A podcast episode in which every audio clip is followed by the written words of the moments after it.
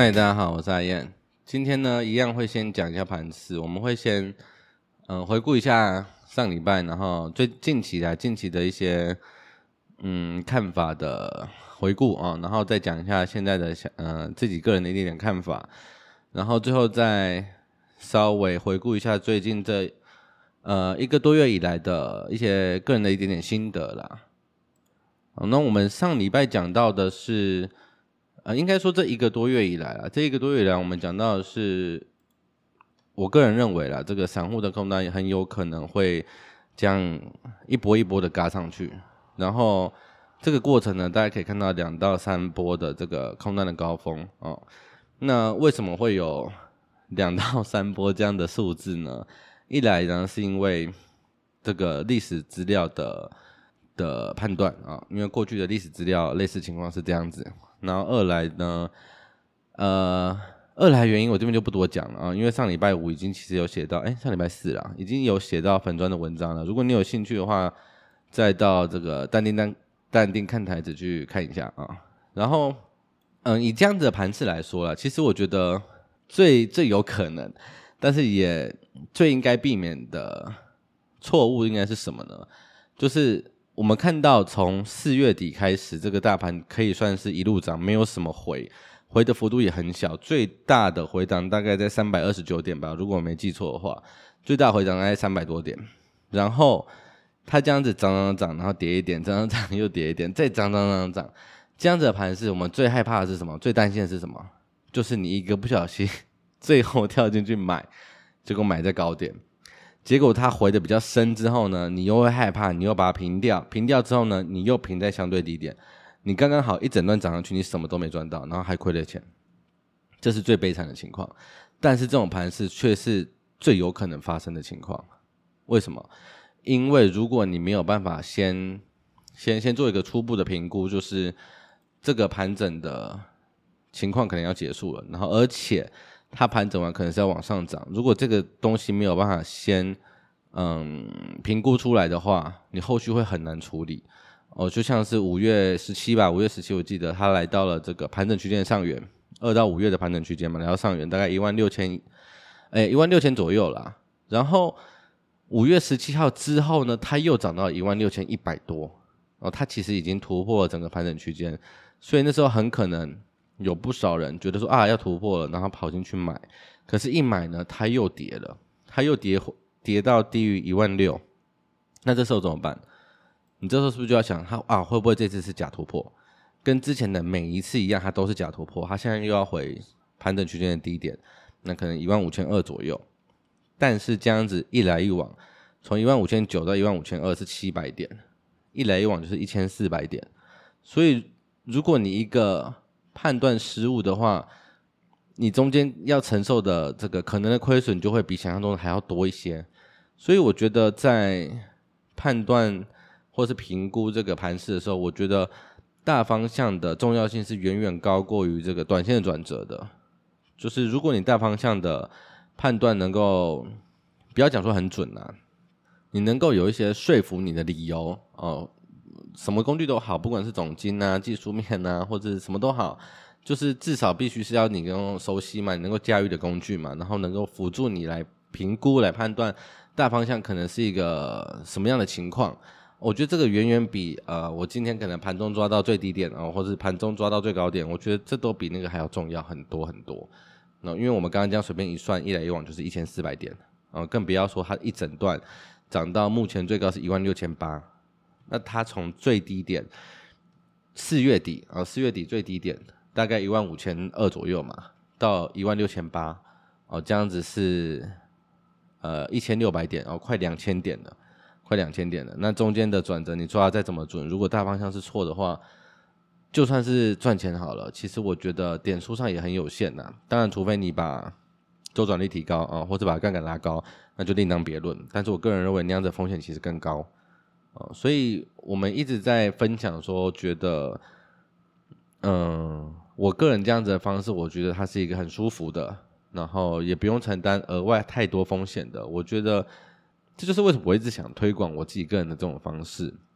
我不是我不是要说自己很厉害，但是至少对我而言，我觉得它是一个让我可以兼顾投资交易，然后也可以兼顾生活的一种方式啊，同时还能获利的话，那当然是最好的。所以我觉得这个东西我们要先摆在前面。那再来就是，如果你大方向能够能够有一些自己的看法的话，那我们刚刚说那种最危险的，然后最不应该让它发生的那种情况，就是你最后追到最高点的这种情况，我们可以大幅的降低这样子的可能性。那长此以往，其实在呃投资啊，在交易上面，我们就可以避开很多雷了，因为这个东西其实蛮重要的。所以它的好处其实很多啦，哦，你可以当我是在传教，我也觉得我是，呃，有点类似传教士的感觉。啊，哦，因为我自己以前就是做短线的嘛，那，呃，后来转成波段之后，我觉得我体会蛮深的啦，啊，哦，当然我也不是完全的否定短线啊，我是说我自己个人没办法，没办法，没办法承担那样子的起伏，然后我可能资质比较差哦，然后对头脑比较不灵光，没有办法，身体比较。没有那么的灵活哦，没有办法这么快速的啊买进卖出买进卖出，然后呃，我现在认为是多，然后很快它会变成空哦，我自己是做不到，我没有办法做到那么频繁、那么快速的多空转换呐。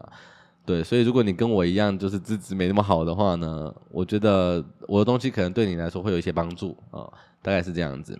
那我们现在接着来聊一下现在的盘势，嗯，从我们之前讲的。这个散户多单，呃，散户空单的高峰呢，其实，在上礼拜五的时候，它又来到了五万多口，那是这个是继四哎五月中，然后五月底的看起来，目前看起来是第三次了。那我们之前说是两到三波嘛，所以合理来说的话，现在应该是在第三波了。但是现在我们面临到一个问题是什么？嗯、呃，这个有点有点尴尬，就是我们觉得它现在在第三波的几率其实是高的，但是重点是我们没有办法。很确切的去评估说第三波的最高峰到底是什么时候，我们没办法，你这个只能事后发生完之后回头去看啊，原来最高峰是那个时候，这样听起来好像没什么用啊，但其实不是这样子，因为如果我们知道它现在高几率在第三波内的话，那它可能再涨三百点，甚至再涨五百点，那又如何？我们要做的只是什么？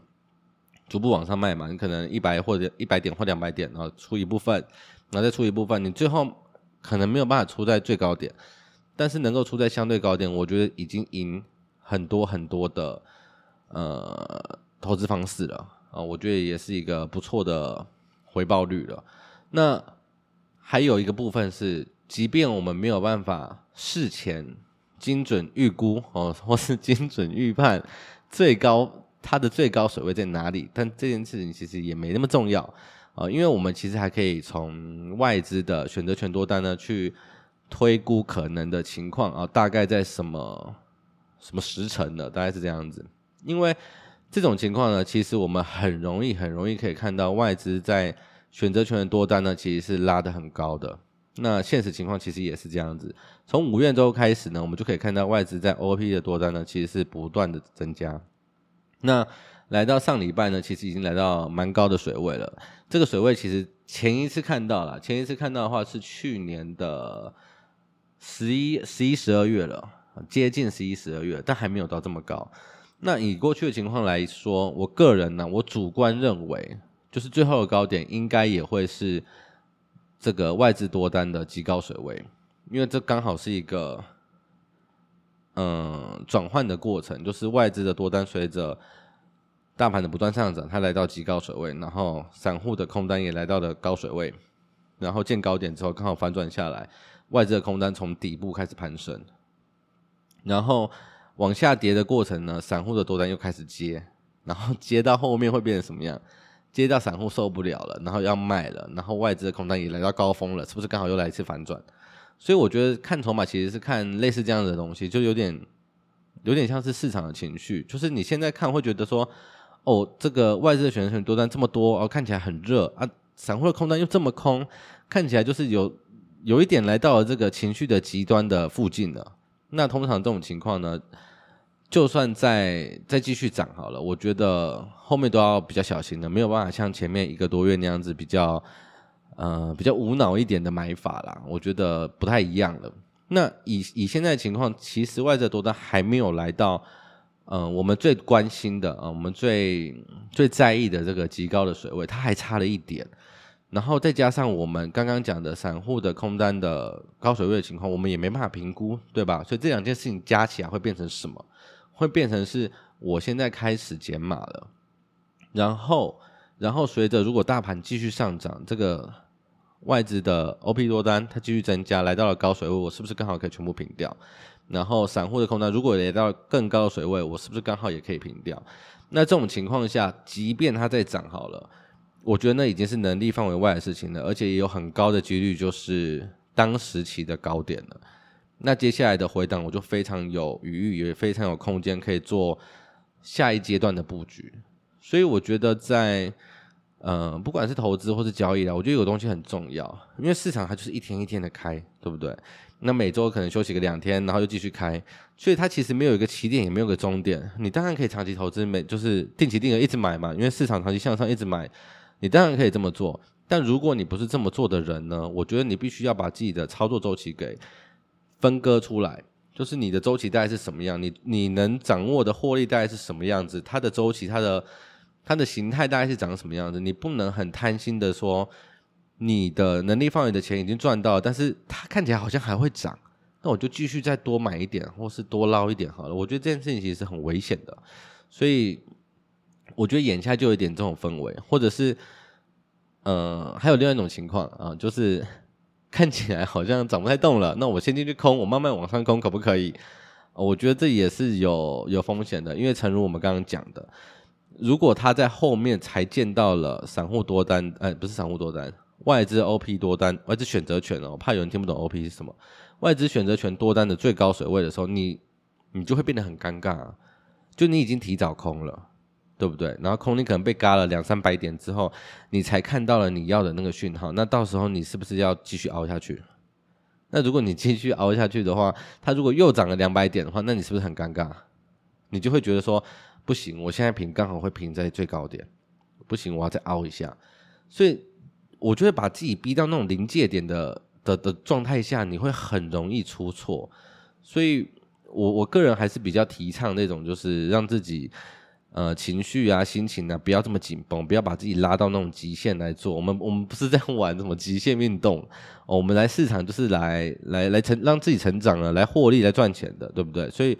我觉得没有必要一直去挑战自己的极限的。我们可以慢慢把自己的能力圈扩大，这可以是一个不那么不那么紧绷的一个过程。我觉得这件事情蛮蛮重要，就是你必须要让自己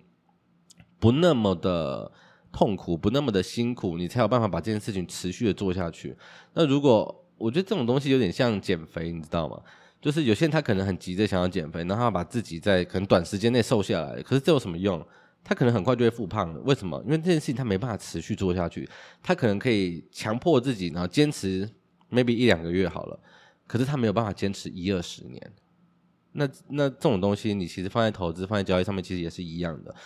你没有办法坚长坚持那么久的时间，那你是不是就要拼这一两个月哦，或者这一两年哦，我就是要翻身？那我觉得这样子风险其实很高啊，所以所以我觉得在做投资、在做交易，其实有很多事情是我们必须要去去想到的啦。我觉得这是蛮重要的。然后再回到我们刚刚讲的这个盘势的部分，所以总体而言，我个人认为要再像过去一个多月以来那样子。呃，明显上涨甚至是飙涨的情况呢，我觉得几率其实已经不高了。那反而啦，反而我个人会觉得现在情况整理的几率比较高。那即便最高点在之后才出现的话，我觉得现在开始逐步的做一些呃调节，也是一个我个人认为啦，是一个比较呃合理的一个方式啊。但我不会选择积极去放空啊，就像我前面讲的那样子。对，那从这个选择权的变化，外资选择权的变化看起来啊，我个人认为，如果它要再飙上去的话，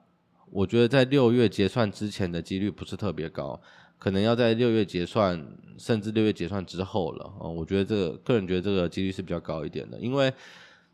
嗯，过去这样子外资的选择权多单这样飙升的情况。他要在一个合约以内连续飙好几次的情况，其实也很少见啊。然后现在已经六月五号了，那六月二十一号就要结算嘛，所以还有大概十三四个交易日吧。我觉得呃，整理的机会会比较高一点啦。那我们也不需要急，我们可以在这段时间呢，继续观察这个筹码的变化，然后来进一步评估啊，更下一步的可能情况大概是什么样子。